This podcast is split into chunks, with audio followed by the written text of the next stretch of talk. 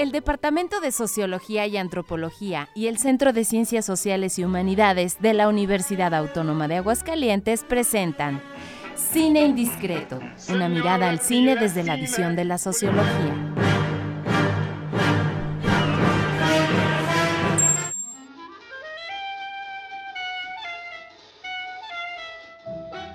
Hola, muy buenas tardes. Ya estamos aquí de nuevo en nuestro programa eh, Cine Indiscreto. Les mandamos un cordial saludo. Qué bueno que nos favorecen con, con este, su atención, que nos escuchan cada semana. Ya tenemos por ahí un público cautivo y que nos comenta y nos comparte experiencias en, en, la- en las diferentes plataformas que tenemos, ¿no? Estamos Claro. estrenando eh, Spotify. Isa, Spotify y el podcast, ¿no? Que este podemos Claro. eh, ya nos pueden escuchar por medio de, de estas plataformas en, por ejemplo, en Spotify, Isabela. La verdad que Sí. qué padre, ¿no? Porque entonces eh, nuestro público puede escuchar nuestras nuestros programas cualquier hora, ¿no? En cualquier Más hora del día. sí. Tranquilos, en la nochecita, cuando ya vayan a ver la película. Sí, entonces, bueno, esa es una noticia. Y la otra es que ya eh, nuevamente les comentamos que tenemos nuestro WhatsApp por si gustan eh, compartirnos ahí algún tip, algún, este, alguna opinión, eh, pro- este, promovernos o no sé, este, compartir el que sea, ¿no? episodio. Sí, este, de alguna forma también mostrarnos qué, qué películas podemos analizar, ¿no? Este, compartirnos Sí. por ahí, de- hay tanto acervo. Sus escenas Sí. favoritas, su personaje favorito. Sí, lo que, gusten, lo que gusten. ¿Y cuál es el WhatsApp? Es el 449-912-1588 para quien guste eh, por ahí mandarnos algún mensajito. Les prometemos que, que sí los leemos. Entonces, bueno, vamos a iniciar el día de hoy. Bueno, primero presentándonos. Yo soy Luis Daniel Cueto López y me acompaña mi compañera eh, Isabela amiga, Campaña. Sí, Isabela. y le mandamos un cordial saludo a Pedro que próximamente Sí. estará aquí presente. Anda convaleciente, ¿verdad? Anda. Sí, lo extrañamos, profe. Sí, le, le digo que este que aquí lo esperamos. Ahí está su silla, la silla vacía. Pero ahí está todavía. Ahí vamos a poner ahí una. Siento Vamos un a poner vacío a un mi lado póster de. Pedro ahí para no sentirnos solos, ¿verdad? Y que regrese pronto, Pedrito. Aquí lo esperamos. Nuestro Pedrito, porque hay es- muchos Pedritos. es. Pedrito. Este es Pedrito, el, el cine indiscreto. Bueno, pues muy buenas tardes. Aquí estamos transmitiendo en vivo, en vivo perdón, desde eh, Radio Universidad en el 94.5 del FM. eh, como todos los martes a las seis y media de la tarde. Hoy vamos a analizar La Ventana Indiscreta, Isabel. Chan, chan, chan, chan. ¿Qué Sí. tal, eh? ¿Qué te pareció? Peliculón. Sí, vamos a ver este entonces cómo nos va con, con esta obra genial de Alfred Hitchcock. ¿Comenzamos? Vamos.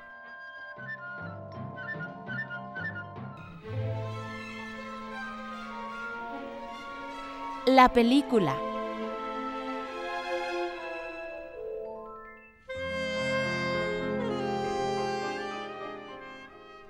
Bueno, respecto a la ficha técnica de la película en cuestión el día de hoy, que se titula La ventana indiscreta, tenemos entonces que es una obra de 1954, ya este, Sí. más de 60, 70 años de, de producidas, es- es- tiene una duración de 110 minutos.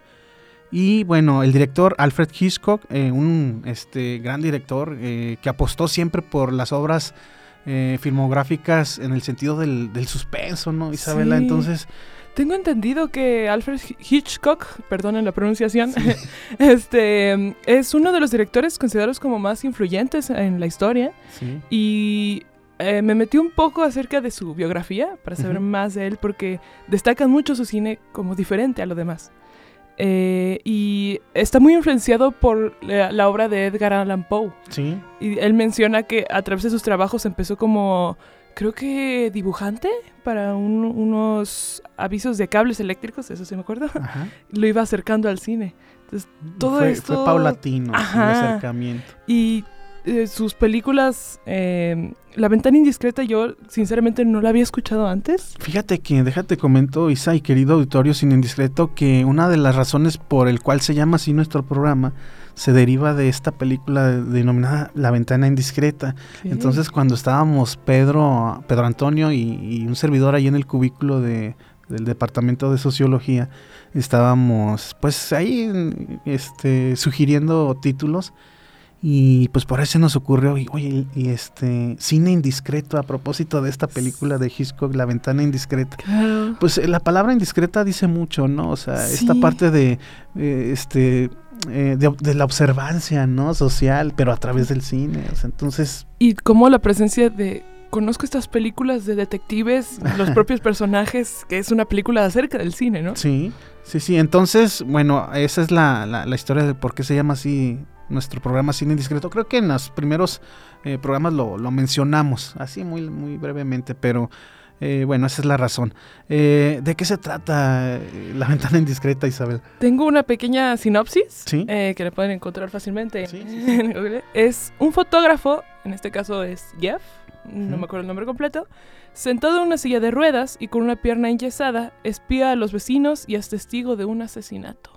Fíjate que en este sentido, ya, lo vamos, ya lo vamos a analizar más adelante, pero resulta ser que uno pareciera pensar que no somos observados, ¿verdad? No somos vigilados y sí. Claro. Ahí, por ejemplo, ahí en, la, nuestra colonia y o en nuestra, nuestro condominio donde vivamos, este, los vecinos saben mucho de nosotros, ¿eh? Hasta, hasta esta como institución, no sé cómo llamarlo, de vecino vigilante. Ah, sí, no. No solo aplica para los que fuera. Ahorita lo voy a comentar, pero el tema del WhatsApp, no, hombre, tremendo. es que está tremendo. No, se, entera uno de todo en, los condominios, en, los vecinos vigilantes, olvídate, ¿no? Claro. Pero bueno, vamos a analizar eso y más. Este.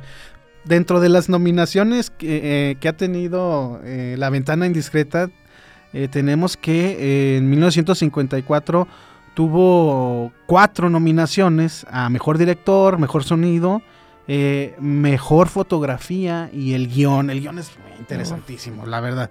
Eh, premios, bueno, el premio BAFTA, nominada a Mejor Película, desde luego.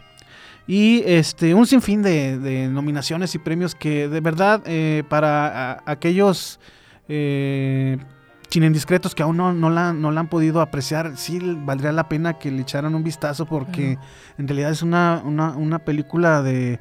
Eh, que, se sale del cajón y que es muy, muy del sello de, Alfred Hitchcock. Y es, es este suspenso que desde el inicio de la película, bueno, iban unos spoilers, este, eh, dices, está exagerando, no, no pasa nada, esto no es suspenso, pero te va llevando por un camino de, los vecinos, es no, eh, altamente recomendado. Yo me acordé mucho de mi, de mi vecindad.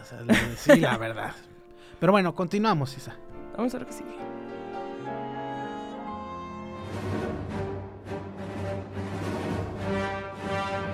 El análisis.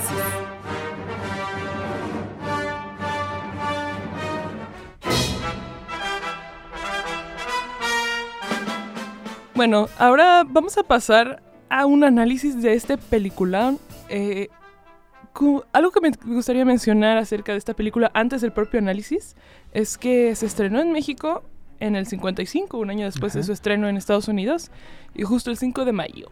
Eh, más ahí como dato del impacto de esta película. Y estuve investigando un poco de esta crítica a esta película y más allá del propio asesinato que pasa durante la trama, es sobre el cine, es una carta acerca del cine. Nuestros propios personajes, como eh, Lisa, me parece que es la que lo menciona, no estoy segura. Eh, en cada ventana sucede un mundo diferente. Y creo que es lo que pasa cuando consumimos películas. Lo vemos a través de una ventana. Y aceptamos totalmente lo que está pasando dentro de esa realidad. Oye, y bueno, ya pasando al asunto de la cotidianeidad del día a día en, es un simple condominio vertical, así se plantea, ¿no? Pero, ¿qué sucede cuando tu vecino tiene tiempo de sobra, que es el caso de Jeff, porque pues sufre ahí un accidente, es fotógrafo profesional, ¿verdad? Sí. Y bueno, es una profesión, así la plantean ahí en ese momento, es una profesión arriesgada y bueno, le tienen que enyesar su, su pierna. y al final, termina con las dos, ¿verdad?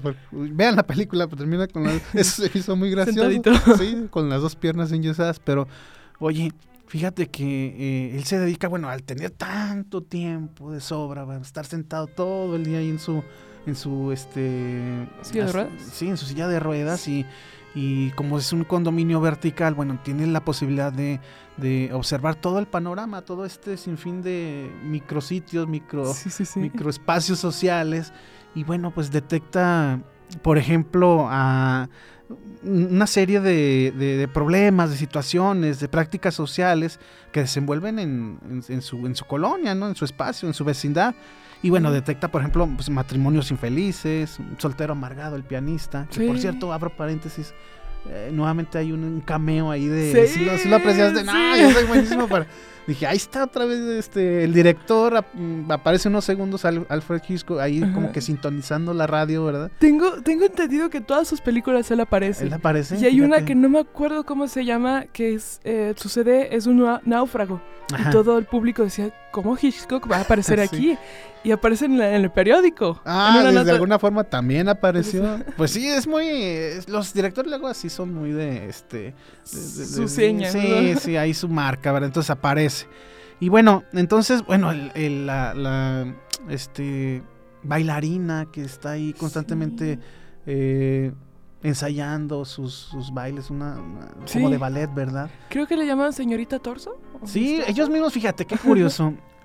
este, se habitúan tanto a la práctica del boyerismo, se le puede nombrar así, que, bueno, ya le ponen etiquetas, nombres a las personajes, ¿no? A la señorita de, me imagino, nada entre 30 y 40 años le nombran la... Señorita Corazón Solitario. Sí, porque pues este, de alguna forma pues no ha tenido éxito en el amor, se aprecia en, la, imagen. Y luego esta familia que está acostumbrada a vivir, bueno, no a vivir, a dormir en el balcón, hombre. Entonces cuando llueve pues es un problema porque pues tiene que guardar el colchón, que por cierto son los dueños del perrito, ¿no? Sí. Personaje central y clave de la historia, ¿eh? Ah, porque, bueno, terminan. ¿Lo mencionamos o no? Sí, ahí van unos spoilers. ¿Por qué no lo ha visto? el perrito lo matan. Lo, mata el, vecino que se vuelve sospechoso del asesinato de su, de su esposa, que también estaba convaleciente, recordarás. Claro. Entonces, eh, bueno, esto es lo que sucede cuando alguien tiene el tiempo de sobra para observar este, qué ocurre alrededor de su, de su vivienda, ¿no?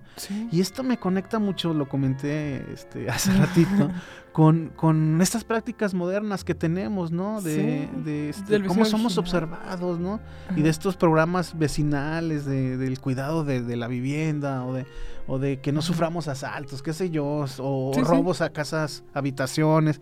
Y entonces estos, estos eh, espacios digitales como lo es el, pues el WhatsApp, ¿verdad? Como ahí tú te enteras hasta de lo que no, o sea, es impresionante. Yo, bueno, en mi caso muy concreto, en, en mi experiencia personal, bueno, eh, se dan cuenta, por ejemplo, de quién es un perrito, o sea, es que he visto los mensajes donde dicen, bueno, aquí anda un perrito, ah, es el vecino del 31, o sea, ya, saben todo, o sea, los vecinos se dan cuenta de todo, por ejemplo, de quién cerró o quién dejó abierto el, portón, quién dejó sin candado el portón, y luego la sanción social que viene de eso, o sea, porque ser exhibido en el WhatsApp, el vecino del, del 38 este, tiró la basura y afuera del contenedor, ay, no, o sea y eso nos conecta con eh, teorías muy interesantes, Isabela. Por ejemplo, está la teoría del francés eh, Michel Foucault y el tema este de vigilar y castigar, ¿no? En, un inicio, eh, los castigos físicos era lo que se utilizaba con mayor frecuencia para sancionar a quien se salía del huacal, o sea, del orden social. Pero entonces después se inventan otras instituciones, como las instituciones educativas, el sistema carcelario, ¿verdad? Y esta parte de lo social, ¿no? O sea, finalmente nosotros nos hemos convertido en unos eh, vigilantes. Sí. Y, castigamos también y sancionamos.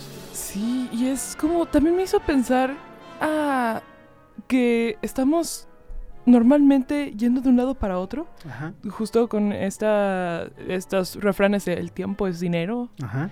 Y como eh, el fotógrafo, una vez que tiene que parar por su lesión, se da cuenta de lo que generalmente no había visto, porque él vive ahí. Él vive ahí. Y, y también con esta, eh, este castigo, como todos los vecinos le temen a la casera. Sí, sí. Y nunca aparece la casera, no, no sabemos quién es. Se, menciona, ¿verdad? Y esta autoridad de decir, va a pasar tal persona y no, no se va a quedar. Cuando Lisa se quiere quedar a dormir en, en la casa de Jeff, tienen miedo de decir a la casera. Sí. Oye, y qué bueno que mencionas a Lisa, porque ahí también se, se desenvuelve una historia paralela al, al suspenso de eh, demostrar, porque de, eso se trata la historia de Jeff, donde se da cuenta de un, de un grito, ¿verdad? Por ahí en, la oscuridad, en la noche, cuando estaba lloviendo, y él empieza a través de la deducción a ir este, hilando o atando cabos en relación a un asesinato, el cual sí sucedió, al final sucede. Yo tengo una duda. Hay una escena en la que es en el momento como que desacreditan a Jeff que como a las 6 de la mañana sale el vendedor, porque es, vendedor de joyas, sí. con una mujer del apartamento. ¿Quién era? Sí, no, no, nunca se. Yo también, fíjate que me quedé con esa duda porque no está, no hay una conexión con la historia. No. ¿Verdad? Pero eh, finalmente la deducción a veces nos ayuda y sirve, ¿verdad? Eh, más en la investigación social, desde luego, desde luego. Pero en este sentido tiene éxito esta, esta suspicacia de Jeff pero la historia paralela que les comentaba, eh, Auditorio Indiscreto e Isabela, es este... Eh, acuerdas que llega la enfermera? La enfermera se convierte como, como un asistente en el caso del asesinato. También la, también la novia. Sí. La novia de Jeff. Pero al principio eh, se aborda un diálogo en el cual eh, está tratando de convencer a la enfermera, Jeff, de, de que le proponga matrimonio a la a, ah, Lisa, ¿verdad? Sí, sí, sí, sí, Pero él como que tiene el estándar muy, muy elevado porque pues el trabajo que él desenvuelve pues es de mucho riesgo. Entonces no veía en Lisa a alguien, a una compañera que este, le, de alguna forma le le representara ese acompañamiento de que pues va a estar ahí presente en esas en esas situaciones porque él viajaba mucho, él iba a muchos países y se enfrentaba a situaciones muy de, alto riesgo, ¿verdad? Entonces, hay un, hay un punto en el que sí se da cuenta, ¿verdad? Ajá, y entonces una escena, yo creo que también, no sé, me da el sentido que es un acercamiento, una crítica al matrimonio, ¿no? Porque él hablando con la enfermera decía es que si no la quiero para casarme, ¿por qué me casaría con ella? Y, ella dice, es que ah, cuando empezamos mi marido y yo, este, no, no congeniábamos, no, nuestras ideas no eran las mismas. Y es como esta crítica de que es que ¿por qué me tengo que casar nada más porque la sociedad dice te tienes que casar si no no eres nadie? Sí, sí, sí, a la par de que se está desarrollando la historia de suspenso, ¿verdad? Del caso del asesinato también se plantea esta parte de este de cuestionar también el, el matrimonio en el sentido de que pues te debes de de, relacionar con ese fin, ¿no? Sí, con pues de que finalmente va a ser tu pareja para toda la vida y de alguna debe de haber una este acercamiento mutuo, ¿no? Claro, y, y, eh, los intereses es por eso que él creo que también como duda de tú es que no, no, yo necesito viajar, yo trabajo con esto. Que también tomando en cuenta el momento en el que se hizo la obra, ¿no? Que fueron en los 50. Sí, también nos habla de una brecha este, cultural interesante, o sea, cómo, cómo, se visualizaba en aquel entonces. Que también el cine mexicano, retomando, el cine de oro mexicano nos ofrece mucho este panorama social de cómo debería de comportarse, perdón, este, la mujer, por ejemplo, en, el hogar, y bueno, que era su rol, el, estar pegada a la cocina y atendiendo a los niños y haciéndole la comida al marido. O sea, afortunadamente esa, esa concepción... Se está este, trabajando en ello. Ah, se está trabajando, Sí, pero falta mucho. sí, bueno, a propósito de, del 8 de marzo. Sí, del 8 de marzo. Entonces, pues se sigue trabajando. Todavía falta mucho por hacer, pero se sigue, se sigue trabajando en ese sentido. Bueno, pues entonces continuamos.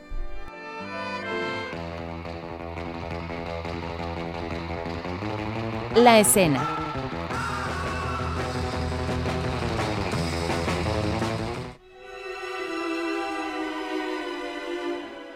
Respecto de nuestra escena favorita, eh, que es esta sección que continúa, creo en lo personal, no sé si, hablando fuera del programa, si coincidimos en, la escena, eh, cuando Jeff se da cuenta que sí quiere a Lisa.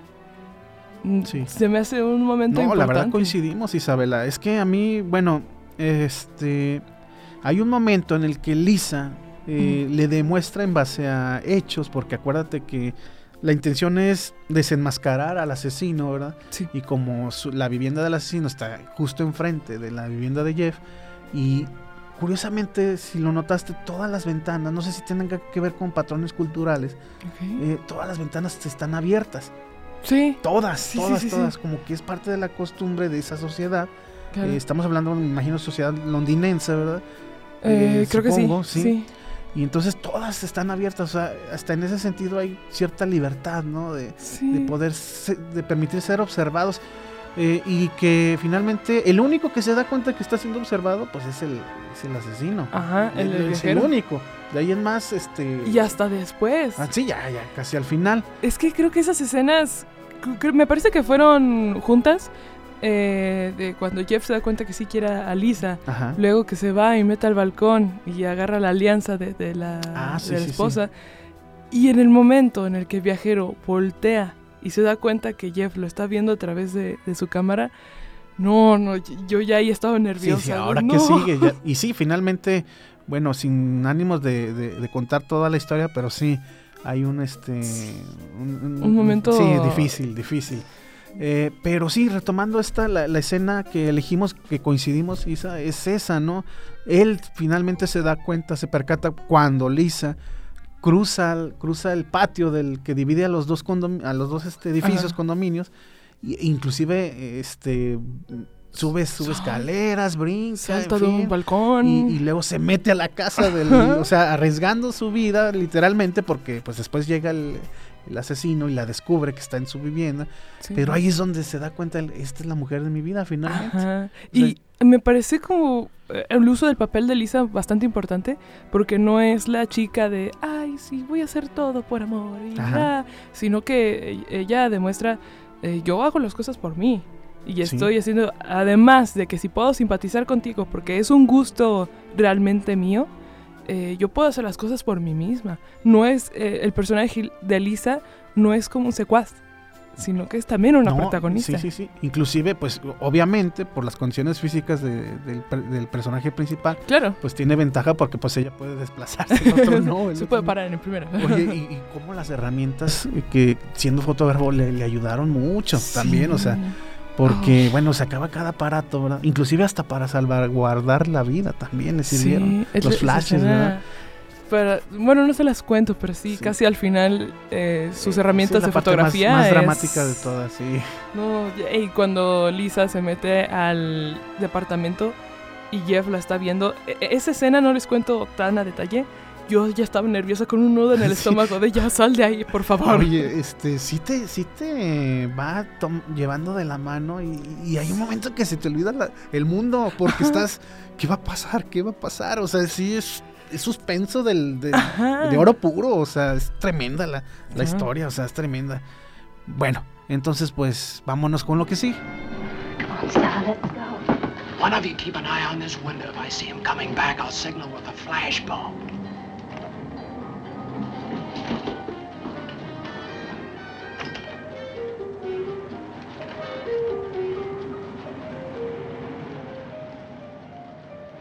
Bueno, entonces, querido público cine indiscreto, tenemos que eh, reconocer que esta película es una herramienta, es un instrumento que nos permite reflexionar acerca de, nuestro rol como participantes dentro de una sociedad y cómo nuestro rol, lo queramos o no, este, pues está siendo observando, observado constantemente por parte no nada más de las instituciones encargadas de este, impartir justicia, ¿no? Las autoridades competentes a nivel estatal, municipal y, federal.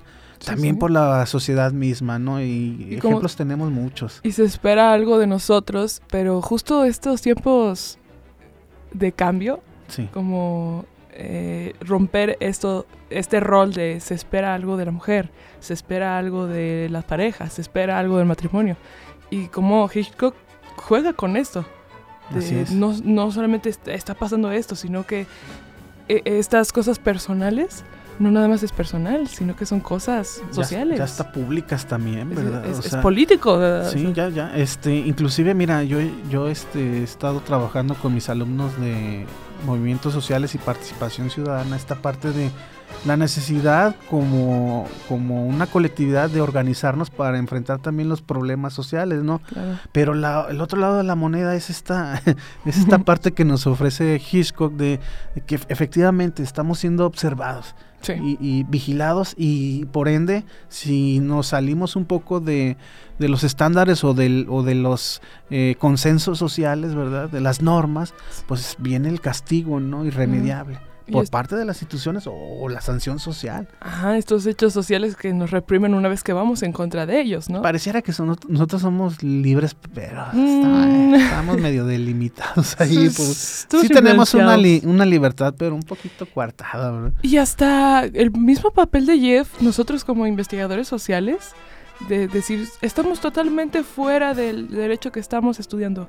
Pero pues no, estamos influenciados, somos parte del mundo que observamos. Claro, sí, Nosotros como sociólogos lo debemos entender aún más, o sea, somos parte, hasta parte del mismo, nuestro mismo objeto de estudio en ocasiones. Entonces, ¿cómo hacerle con ese, con ese asunto, verdad? Bueno, eh, ya para finalizar, querido público, déjenme recordarles que eh, está eh, nuestro canal activo para, para podernos comunicar, que es nuestro WhatsApp, es el 449 912 1588 créanos que sí, este, nos interesa mucho su opinión, eh, sus consejos, algunos aportes, no sé, eh, no sé, algunas películas que nos quisieran este, compartir, igual las podemos después trabajar y presentar aquí en el, en el programa. Detalles que no comentamos durante el programa. Claro, sí, sí, sí, algún saludo especial para el novio, para la novia. Declaraciones de amor. Declaración de amor por, medio de una película, un fragmento de una película, ¿verdad? Estaría padre. Claro. Bueno, pues nos tenemos que despedir, Isabela. Ya. Ya se pasa de volada el tiempo aquí. bueno, antes de irnos eh, de esta maravillosa sesión de cine indiscreto, la siguiente película que vamos a analizar será Seven, con protagonistas Brad Pitt y Morgan Freeman. No, pues ya eso es una garantía, más por Morgan Freeman, pero claro. o sea, no desprecio el trabajo de Brad Pitt, pero, pero Morgan Freeman ha hecho papeles interesantes. Sí. Este, Seven y por ejemplo el Club de la Pelea también que después vamos a analizar, ¿verdad? Claro. Entonces, este va a estar muy bueno el programa. Los esperamos. Entonces nos despedimos y nos vemos en la próxima emisión y este no sin antes decirles que hasta la vista baby. Hasta la vista baby. El Departamento de Sociología y Antropología y el Centro de Ciencias Sociales y Humanidades de la Universidad Autónoma de Aguascalientes presentaron Cine Indiscreto una mirada al cine desde la visión de la sociología. Hasta la vista, baby.